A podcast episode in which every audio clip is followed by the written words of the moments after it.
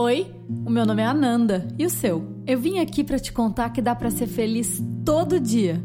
Você acredita? É, mas não é essa felicidade cor-de-rosa, não. Gente feliz também chora, sofre, passa perrengue, sente raiva, frustração. A única diferença é que gente feliz passa a vida inteira tentando se conhecer melhor. E assim é possível construir uma felicidade real.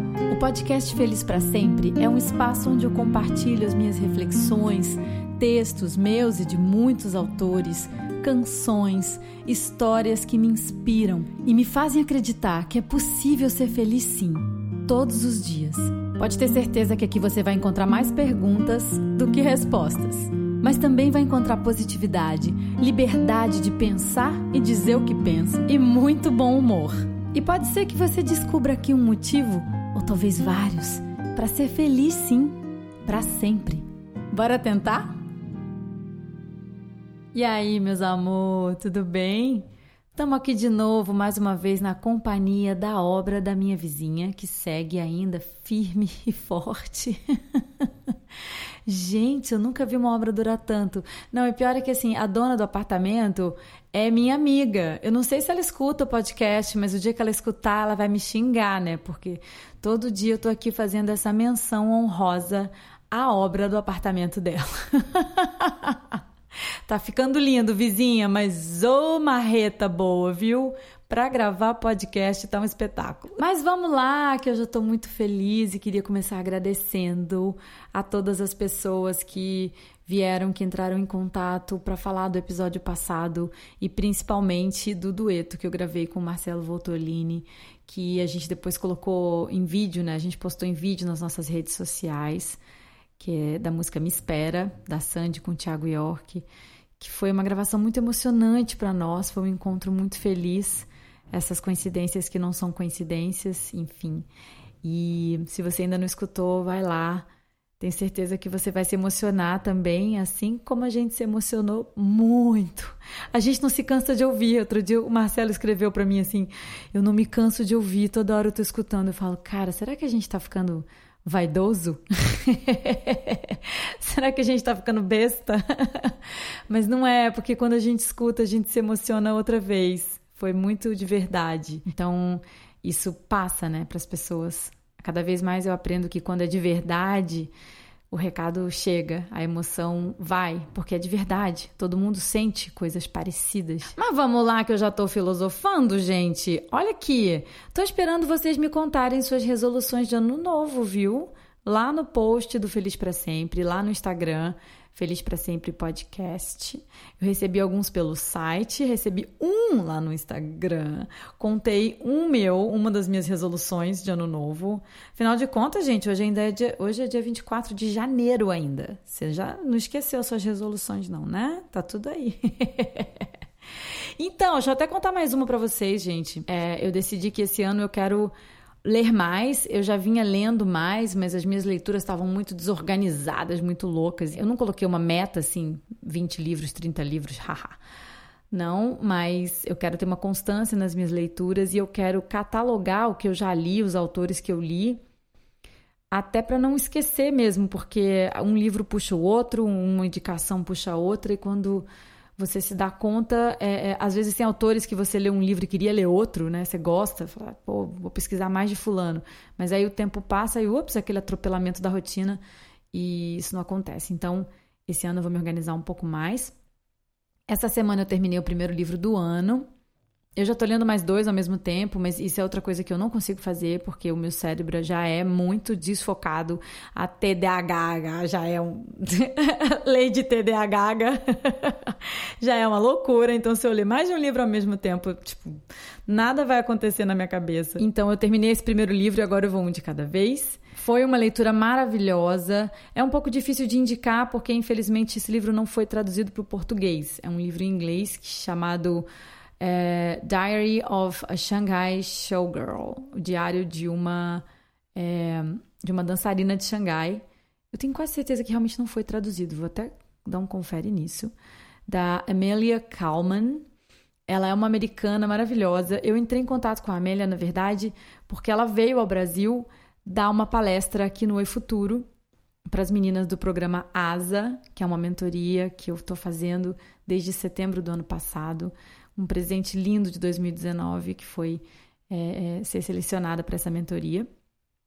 Enfim, a gente recebeu os nomes né, das palestrantes estrangeiras e o nome da Amélia estava lá é, como uma futuróloga, uma pessoa que trabalha com tecnologias, que fala sobre as tendências da tecnologia. E quando eu fui pesquisar sobre ela, eu descobri que ela morou durante três anos em Xangai com o marido.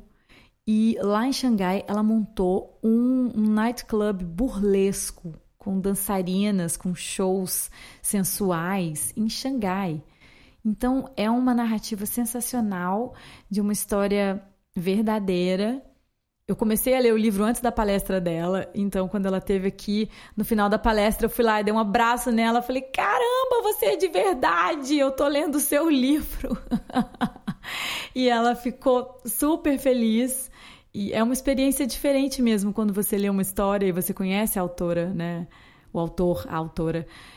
E a história deles é muito sensacional. Eles passaram três anos loucos em Xangai e saíram de lá praticamente fugidos da polícia. Mas tem uma mensagem, assim, é, além de ter toda essa história, essa aventura e todo, toda essa bagagem, né? Eu pude conhecer um pouco mais sobre a China. Tem uma mensagem que é muito legal, que é o mantra da vida da Amélia. É, você tem que continuar seguindo em frente. Você tem que continuar caminhando, andando. E isso se tornou um mantra para mim também.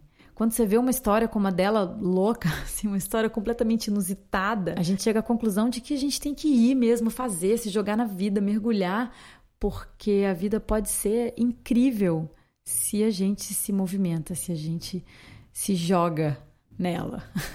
e lá vou eu, filosofando de novo e saindo do roteiro. Volta lá nas suas resoluções de ano novo. Então, escreve para mim, me conta no felizprasempre.com ou me conta nas redes sociais, que no próximo episódio do dia 31 eu vou sortear mais uma das nossas canequinhas felizes. Vocês sabem que a caneca do Feliz para Sempre ela traz felicidade, né, gente? É automática, garantida. É só você olhar para ela no armário assim, ó, que dá vontade de sorrir. Aqui em casa funciona, tá? Eu não sei se as outras pessoas que já ganharam a caneca se tem esse mesmo efeito, mas para mim é uma caneca feliz. E se você me contar uma das suas resoluções de ano novo, você está concorrendo a uma no dia 31, semana que vem. Eu falei da música do episódio passado. Bom, agora todos os episódios vão ter uma música de encerramento e eu já dei um nomezinho para essa sessão, né, gente? Eu sou publicitária, tenho mania de nomes. Então eu batizei de música para vida. É, porque as músicas que eu tô colocando aqui são músicas que têm a ver com a temática de cada episódio e também são músicas que eu trouxe para minha vida, que eu preciso delas como se fossem orações. São músicas que têm uma energia muito especial e se elas puderem fazer uma diferença na vida das outras pessoas, que assim seja. Eu vou ficar torcendo para que seja para sua vida também, que ela faça diferença na sua vida, assim como faz diferença na minha. Mas é só no final do episódio, tá? E não adianta pular lá pro final, hein? Bom, conforme eu prometi no começo da temporada, é, eu queria, nesses próximos episódios, falar um pouco sobre algumas obras de autores conhecidos, mas na verdade eu quero fazer isso de um jeito diferente. Porque, assim, é, você procura na internet, você vai achar milhões de reviews, de resumos sobre é, essas obras mais famosas, como essa que a gente vai conversar, começar a conversar hoje, que são as sete leis espirituais do sucesso do Deepak Chopra. Se você der uma gugada aí, você vai encontrar milhões de documentos falando sobre esse livrinho que é muito popular desde a década de 90. Só que eu quero fazer diferente, porque cada um absorve essas teorias, essas é, propostas né, de alguma forma, da sua forma pessoal. E às vezes a gente lê e aquilo parece um pouco inacessível, um pouco já gatar demais, como diz minha mãe. Hoje em dia fala badauê, né? Parece muito uh, o universo, as energias, as forças, os mantras e tal. É lindo, mas e daí? E como é que isso entra na minha vida? Aqui no Feliz para Sempre vai ser com essa característica de trazer para a nossa vida real trazer para uma linguagem que a gente entende, tentar ali espremer tirar o suquinho daquilo que a gente pode aproveitar na nossa vida. Por favor, não me apedrejem. O conteúdo desses episódios é zero científico, mas é uma forma de te convidar também a ler esses livros e tirar suas conclusões, buscar essas reflexões e compartilhar comigo. Então, ó, já fica sabendo, hoje e nos próximos dois episódios a gente vai conversar sobre as sete leis espirituais do sucesso. É um livro pequenininho que foi lançado em 94. Aqui não vai ter um resumo, eu não vou ler o livro para você, nem vou traduzir nem nada. É, eu vou falar realmente das minhas experiências, do que mais se destacou para mim. E se você quiser me contar o que esse livro trouxe para você, eu vou adorar porque é incrível como esse tipo de mensagem chega diferente para pessoas diferentes. Então vamos lá? Eu quero conversar hoje com você sobre as duas primeiras leis espirituais do sucesso do Deepak Chopra. Mas primeiro vamos colocar aqui algumas definições que são bem importantes. A primeira é a definição de sucesso. Porque quando a gente fala, né, as leis espirituais do sucesso, sucesso a gente já pensa logo em sucesso material. E, segundo ele, essa abundância material é só um componente do sucesso. A abundância material é só uma das coisas que faz com que a jornada seja mais divertida, mais legal. Porque o sucesso, ele não é um destino, ele não é um destino final, né? O sucesso é essa caminhada. Então, a abundância material é só uma coisa que faz essa caminhada ficar mais legal, realmente, ficar mais divertido, né? Aquela história de dinheiro não traz felicidade, mas te leva para chorar em Paris. é bem por aí. O sucesso, na verdade, ele inclui boa saúde, energia, entusiasmo pela vida, relacionamentos verdadeiros, liberdade criativa, estabilidade emocional e psicológica e um senso de bem-estar e paz. Isso tudo faz parte do sucesso. E mesmo que você tenha a experiência de todos esses fatores, mesmo que você alcance tudo isso na sua vida, se você não cultivar a sua divindade interior, o seu lado espiritual, você vai continuar se sentindo insatisfeito. Por isso é que são leis espirituais do sucesso. É porque a gente precisa olhar para dentro, ter como referência o lado de dentro e não o lado de fora. O ser humano hoje ele é muito focado no externo. E eu não estou falando só de bens materiais. A nossa referência é externa. A gente precisa de aprovação. A gente só se acha legal se os outros acharem que a gente é legal. A gente se baseia em padrões. A gente busca estar de acordo com o que foi definido pelo lado de fora, pelas situações, pelas pessoas, pelas modas, enfim. E isso faz com que a gente esteja sempre inseguro, sempre com medo, sempre é, a gente age pensando no que, que vai ser essa reação, em como que o mundo vai responder ao que a gente faz. Então a gente nunca faz nada espontaneamente. A gente está sempre pensando e temendo a forma como as nossas ações vão ser recebidas pelo externo, porque a nossa referência é externa. E se a gente começa a ter uma referência interna, a gente se livra desse medo, dessa, dessa ansiedade, dessa vontade de agradar. Quando a gente consegue se desligar um pouco do lado de fora e apenas ser, parar um pouco de fazer, de querer, enfim, e por alguns instantes contemplar, a gente se alinha com o campo de potencialidade pura, com a consciência pura, que é a origem de todas as coisas. Esse é o ponto de partida do livro, e é daí que vem a primeira lei, que é a lei da potencialidade pura. No livro, ele também define o que seria lei. Uma lei é tudo aquilo que transforma algo que não se manifestou em algo que se manifestou. Segundo ele, não tem esse negócio de não existe e existe. Tudo pode existir, tudo pode ser manifestado. E aí, quando a gente se alinha ao universo, à consciência pura, esse lugar onde tudo pode ser criado, a gente também passa a ter essa capacidade de criar de tornar, de trazer para o mundo físico tudo aquilo que a gente quiser manifestar. Isso é difícil de entender, real, é difícil. é difícil de é, acreditar também, num certo, né, até um certo ponto. É como se de alguma forma a gente se tornasse Deus. Agora eu sou onipotente, eu posso criar tudo, posso fazer o que eu quiser, enfim. Mas faz muito sentido quando a gente coloca isso em prática no nosso dia a dia. Até porque essas leis são simplesmente as leis da natureza. A natureza cria uma floresta, uma galáxia, uma estrela, um corpo humano e tudo acontece por meio dessas leis. Tá ficando difícil? Vamos fazer ficar fácil de novo. a primeira lei é justamente isso que eu tô falando aqui. É a lei da potencialidade pura. Ele explica no livro que a fonte de toda a criação é a consciência pura. E quando a gente percebe que o nosso eu verdadeiro é de pura potencialidade, é de pura consciência, a gente se alinha com o poder do universo de manifestar tudo que a gente quiser. Lendo assim essa parte teórica do livro, falando da primeira lei, dá uma desanimada, né, gente? Porque é, eu mesma desanimei na primeira lei. Porque eu falei, cara, e aí? Como que eu aplico isso? Como que eu trago isso para minha vida? Como que eu vou encontrar essa consciência pura que vai me fazer, é, enfim, parte do fluxo do universo? Para mim foi muito, muito badauê. Mas na verdade tem uma coisa muito simples escondida nessa lei.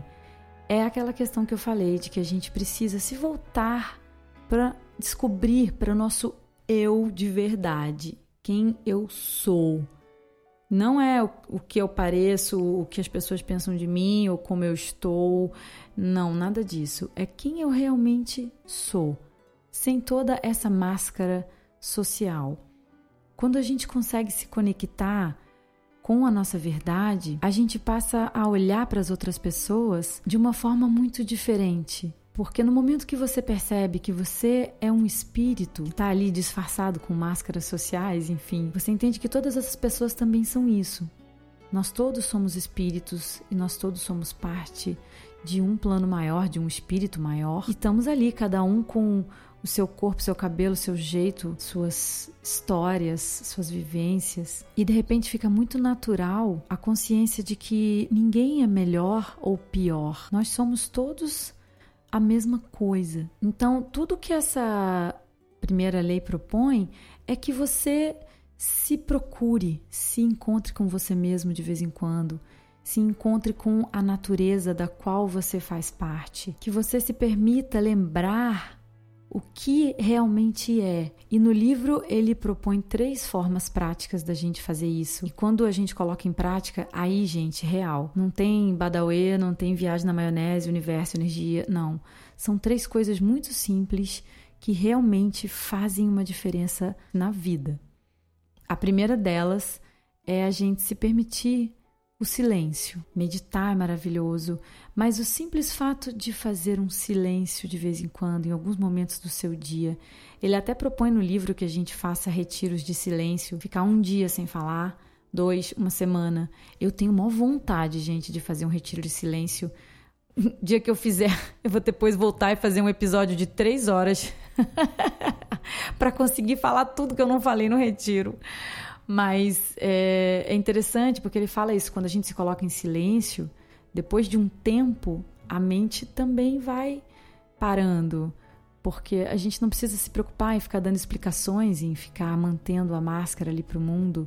O silêncio vai se estabelecendo e vai te trazendo uma paz, Bom, é, eu imagino que seja maravilhoso. Vou experimentar. Se você já experimentou, me conta, por favor. Mas enfim, a primeira coisa que ele propõe é isso: é essa prática de meditação, a prática de silêncio, para que você dedique alguns momentos do seu dia para simplesmente ser, para respirar e contemplar. A segunda coisa que ele propõe é que a gente tenha todo dia um contato com a natureza, que a gente contemple a natureza. Aí você fala assim: ah, mas é difícil, gente. Vou ter que todo dia lá ficar olhando para uma praia, para uma floresta. Na minha cidade não tem isso, não tem isso por perto. Não, não, não precisa dessa coisa um banho de cachoeira toda tarde. Quem dera. É simplesmente você parar, tem uma flor na calçada, dá uma paradinha e observa. Observa um inseto voando, sente os cheiros da natureza, presta atenção como aquilo é perfeito, como aquilo é detalhado. E sempre que você tiver essa possibilidade de um contato maior com a natureza, não desperdiça. Senta na beira do mar, olha o tamanho daquilo, olha a perfeição, olha a quantidade de grão de areia que tem ali, olha a quantidade de água. Vai na cachoeira e fica observando aquela água que não para nunca de correr. Enfim, se conecta, você faz parte disso. Então, tudo que a gente puder fazer para diminuir essa distância entre a gente e a nossa parenta natureza é muito importante e é muito especial para essa compreensão. E a terceira coisa que ele propõe é a prática do não julgamento. Isso é muito especial, gente. Nós somos todos seres humanos imperfeitos e julgadores. A gente se julga pra Cacilda e a gente julga os outros pra Cacilda. E isso não faz de nós pessoas malvadas de jeito nenhum. A gente é normal, é assim. A gente tem essa mania de avaliar tudo e a todos, as situações. E esse hábito é tão arraigado. Não é que a gente faz por maldade, não. É o costume. Todas as situações, tudo que a gente vê, a gente quer se posicionar, a gente quer botar um rótulo aqui, um rótulo ali. E aí, se você se propuser algumas horas do seu dia a bancar o polícia, sabe? Prestar atenção nos seus pensamentos, nas coisas que você diz, você vai ver o quanto você julga e aí não precisa se sentir mal com isso, não. É só frear. Às vezes não dá para fazer isso um dia inteiro, mas faz uma brincadeira assim, tipo, olha, hoje, nas próximas, sei lá, três horas, eu vou prestar atenção, boto o alarme assim do celular, eu vou passar a próxima hora prestando atenção e eu não vou julgar nem a mim, nem a ninguém. E aí você vai se pegar em situações bizarras, do tipo dando zoom na fotinha do Instagram da fulaninha lá porque você viu que ela tava com a unha do pé horrorosa. Carinha postou o vídeo do show e você, em vez de você prestar atenção na música que ele cantou, no visual do palco, você fica prestando atenção na plateia para ver se tem barulho, se a casa tava cheia, se tava vazia, se o cara tava ali tocando para ninguém. É impressionante o quanto a gente julga. E aí quando você perceber que tá fazendo isso, é só frear, falar, opa, não, não, não, não, não vou julgar, não vou julgar. E depois de um tempo, conforme você vai praticando fazer isso, você não tem ideia do peso que sai da sua mente, porque você vai se aliviando dessa obrigação de se posicionar, de julgar, de avaliar, e tudo vai ficando mais leve dentro da sua cabeça. Experimenta para você ver. Essa é uma prática muito legal e também traz um outro benefício. No momento em que você para de julgar as outras pessoas, para de dar importância a isso, você também para de se preocupar um pouco com o julgamento que os outros estão fazendo de você. É uma libertação. Você vai perceber que em algumas horas, olha, toneladas de lixo vão sair do seu coração. Dá mais vontade de viver num mundo sem julgamento, nosso ou das outras pessoas. Então, agora vamos para a nossa segunda lei. Essa é uma lei muito linda e muito fácil de botar em prática. Ela se chama Lei da Dádiva, Lei do Dar e Receber. Porque o Deepak Chopra ele explica que dar e receber são como se fossem dois lados da mesma moeda. É a mesma energia que está circulando. E se a gente não se doa, se a gente não entrega, a gente está interrompendo esse fluxo. Quem não entrega, não recebe. Sabe aquela história dando que se recebe? É bem por aí. Simples, né? Só que tem o seguinte: o Deepak fala duas coisas. Primeiro, tudo aquilo que você quer para você, para sua vida, você tem que entregar para as outras pessoas. Então, se você deseja amor na sua vida, entrega amor para as outras pessoas, dá amor para as outras pessoas. Se você quer mais alegria, leva alegria para a vida de alguém. Se você quer, enfim, melhorar o seu lado financeiro, está precisando de granes como todos os mundos, então ajude uma pessoa a conseguir o sucesso material dela. Agora, tudo aquilo que você doar tem que ser uma coisa que é, não seja um sacrifício para você. É para você se doar de coração Aquilo não pode fazer falta para você. Não é aquele negócio assim, ah, eu vou lá, vou fazer 10 horas de trabalho voluntário. Ai, que saco! Tá, pronto, fiz. Universo, pode me mandar meu prêmio, por favor? Não, se você fizer assim, você vai continuar é, é, espremendo ali o fluxo e não vai deixar as coisas acontecerem. É preciso que você entregue de coração, que você se doe de coração, para então começar a receber. E isso pode ser incorporado no seu dia a dia. Ele mostra três atitudes que vão te ajudar muito a colocar em prática, a colocar em movimento essa energia do dar e receber. Primeiro, toda vez que você encontrar uma pessoa, dê um presente para ela. Pode ser um objeto, enfim, pode ser um bilhete, uma flor, pode ser um sorriso, pode ser um abraço, um beijo, pode ser uma prece silenciosa. Você já experimentou fazer isso? Gente, tem uma coisa que me faz um bem. É, você vê uma pessoa andando na rua e às vezes a pessoa te chama atenção porque ela está com uma expressão triste, porque, enfim, alguma coisa nessa pessoa te despertou uma piedade, te despertou uma vontade de enfim, de ajudar de alguma forma, mas você não conhece, é um estranho na rua. Você não vai chegar e falar: Oi, querido, você está precisando de alguma coisa? Tô lendo seus pensamentos aqui. Não, simplesmente olha para aquela pessoa e faz uma prece para ela. Deixa uma bênção, deixa ali um desejo de que tudo fique bem, sabe? Deixa a sua energia, de coração mesmo. Coloca isso no seu dia, para pessoas conhecidas ou não. Leve seus presentes todo dia para as outras pessoas. A segunda coisa que é muito importante é a gente saber reconhecer e receber os presentes que a gente recebe. É o sol que nasce, é aquele ventinho gostoso que sopra quando você abre a janela de manhã e vem um ventinho fresco assim no seu rosto, sabe? É um gesto de delicadeza de uma pessoa.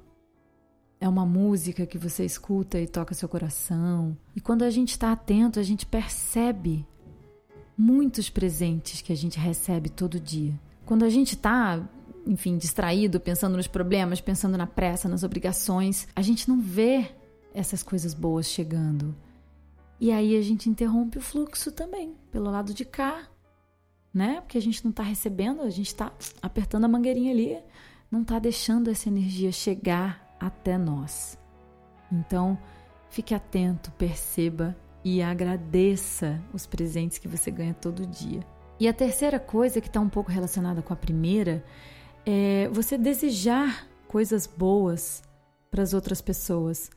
Deseja mesmo de coração. Se tem um amigo seu ali procurando um trabalho, tá ali se dedicando, se esforçando, torce realmente por ele, vibra por ele, faz o que tiver ao seu alcance para ajudá-lo. Assim como você deseja o seu sucesso, a sua saúde, assim como você deseja coisas boas para a sua vida, deseje com essa mesma força coisas boas para a vida das outras pessoas.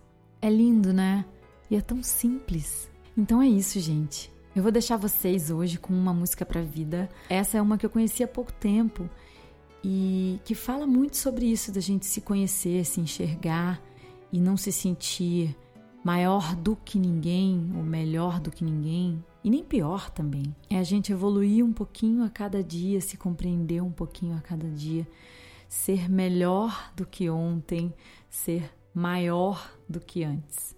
Essa música é do Danny Black com Milton Nascimento e eu deixo ela aqui para encerrar esse episódio do Feliz para Sempre. Espero que vocês gostem.